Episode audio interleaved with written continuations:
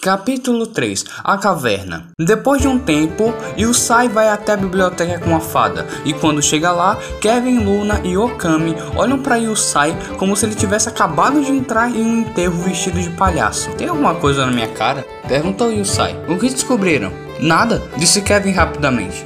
Bem, essa é minha amiga, Sara. Ela disse que tem uma informação para contar para vocês. Eu ouvi dizer que um dos servos do Akuma mora em uma torre no oeste. Talvez lá tenha informação que vocês estejam procurando. Diz a fada. Ótimo, então vamos lá, diz Luna. Eu vou com vocês, acho que vão precisar de uma guia, diz Sara. Eles seguem caminhando e conversando em direção ao oeste. Então eles chegam até uma montanha. Que pena, não vamos poder ir à torre, realmente muito triste. Diz Okami em um tom de deboche. Olha ali, diz Kevin apontando para um buraco na montanha. Será que só atravessa a montanha toda? Perguntou Kevin.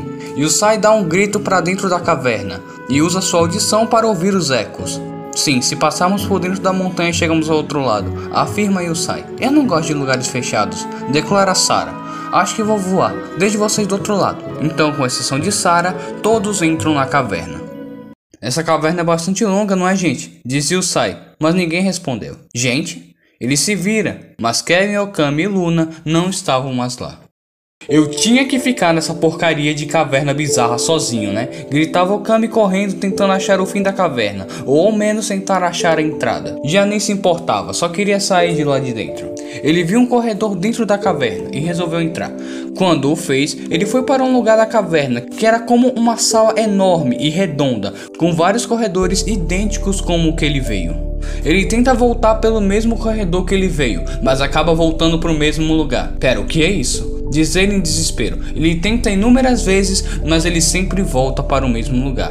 Um tremor é ouvido, vindo de todos os corredores. O câmbio leva para todos os lados, tentando identificar de onde o inimigo estava vindo. Ele para e encara um dos túneis. Ele tem certeza que era o corredor que o inimigo estava vindo. O tremor para. Diz uma voz atrás de Okami. Ele vira lentamente. Era um homem musculoso, de dois metros, com a pele vermelha e os olhos totalmente negros. Ele tinha um par de chifres e o homem também carregava um enorme machado. Ele pensou em lutar com alguém mais forte, não com uma criança. Nessa frase, Okami deixa escapar um grito. E tenta fugir por um dos corredores, mas como já era de esperar, ele volta para o mesmo lugar. Me desculpa, eu não queria invadir sua caverna, diz ele amedrontado. O homem dá uma risada. Ele encara Okami, levanta o machado e tenta acertar um golpe em Okami, que desvia por pouco. É Emma, certo? Olha, isso é tudo mal entendido. Que tal a gente sentar e conversar? Antes de Okami terminar de falar, Emma já tentar acertar com seu machado novamente. Ele desvia, mas Emma acerta um chute que faz o mesmo ser arremessado contra a parede do local. Emma se recompõe e corre com seu machado em direção de Okami. Okami, por sua vez, usa seus braços para cobrir seus olhos. Calma, não vê que eu sou só uma criança imprestável? O que você ganharia me matando? Perguntou Okami choramingando. Se até você se vê assim, então deixe eu matá-lo. Diz o enorme monstro. Okami deita no chão, ele já aceitara seu destino. Nesse momento, ele lembra de todos os momentos da sua vida, que não eram muitos, já que o garoto só tinha apenas 10 anos. Ele lembrava de suas caçadas com seu irmão, lembrava dos momentos de treinamento e principalmente lembrava de seus conselhos. Palavras essas que o garoto já tinha até decorado. Não tem problema em ter medo de se machucar ou medo da morte, todos temos, mas quando estiver de frente para a morte, eu só peço, abandone o seu medo.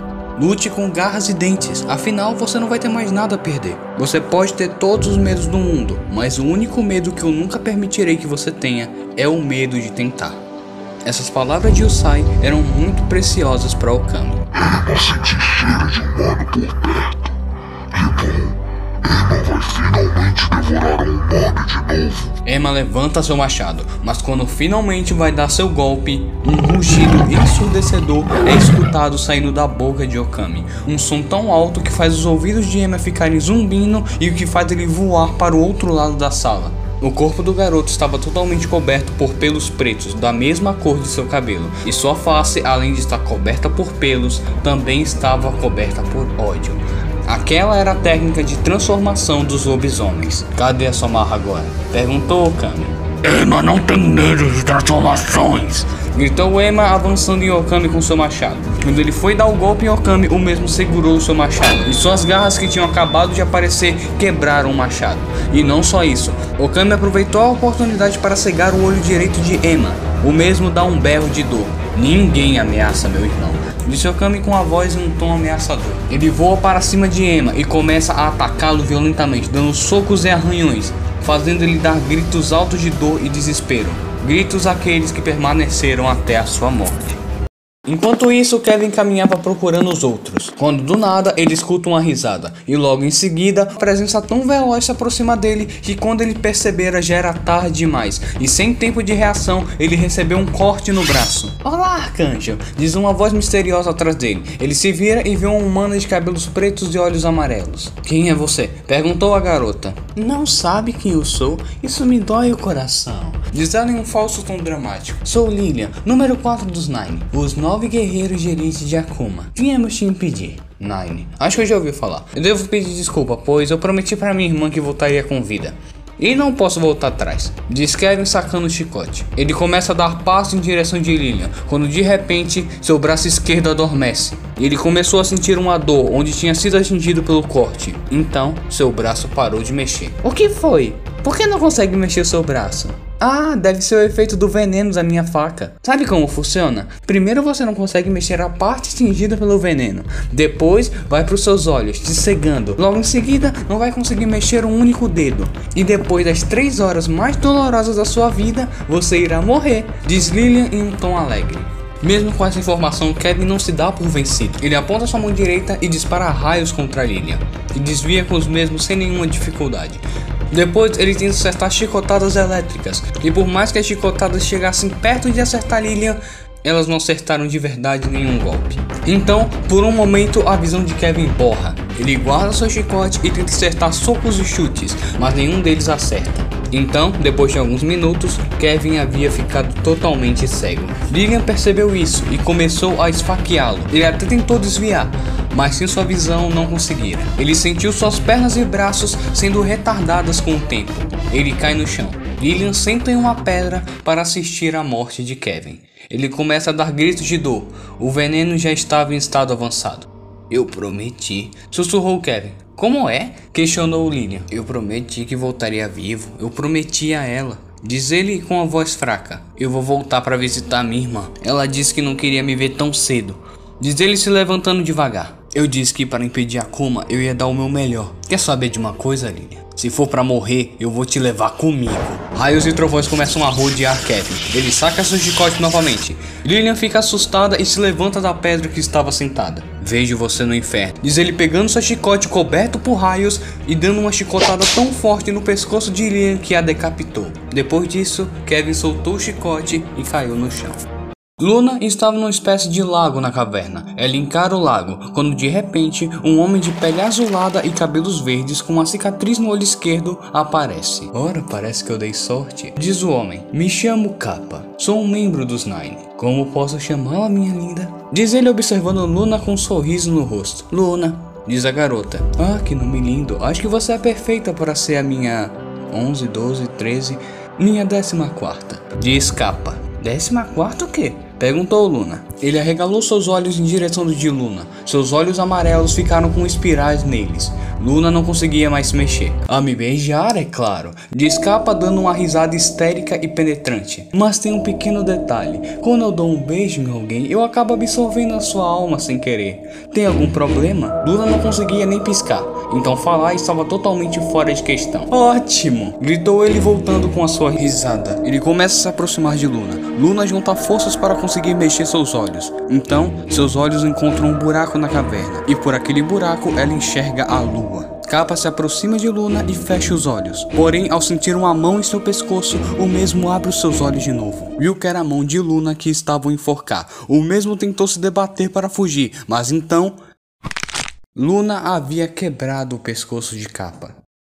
Yusai caminhava na caverna em busca de seus companheiros. Olá! grita uma voz feminina atrás dele. A mesma começou a apertar a mão de Yusai empolgada. Qual é o seu nome? perguntou a garota. Yusai respondeu ele. Me chamo Kurama, diz a mesma se virando. Pode me seguir, por favor? Na verdade, não. Tenho que encontrar meu irmão e os outros. Diz Yusai continuando andando. Yusai sente ela apertando seu pulso e o arremessando contra as paredes da caverna. Na verdade, tenho ordens para insistir. Diz a garota em um tom levemente irritado. Quando a visão de Yusai voltou ao normal após o impacto, percebeu que a garota se tratava de um lobisomem.